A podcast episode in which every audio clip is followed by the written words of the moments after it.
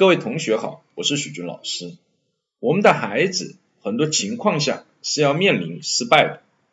在这种情况下，对孩子说点什么好，有助于他尽快的恢复自信心，接纳这些失败。在绝大多数情况下，我们所做的往往是要保护孩子免遭失败，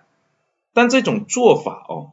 从短期内。它是可以暂时性的防止孩子们的失望，但是从长期来看是有危害的，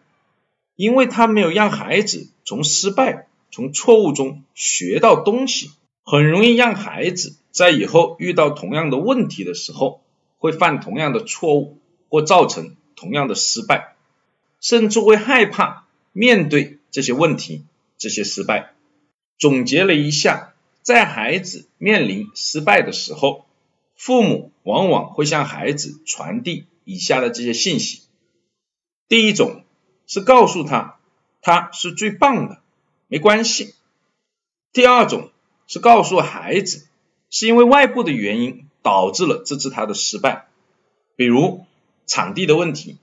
比如裁判的一个不公平等等；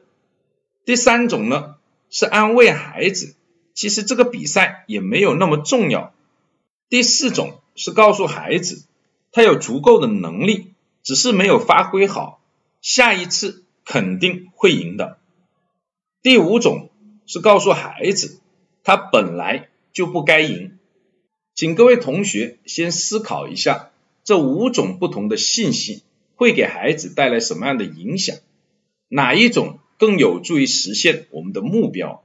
或者有什么更好的其他的方式？在下一个音频，我们再来做具体的分析。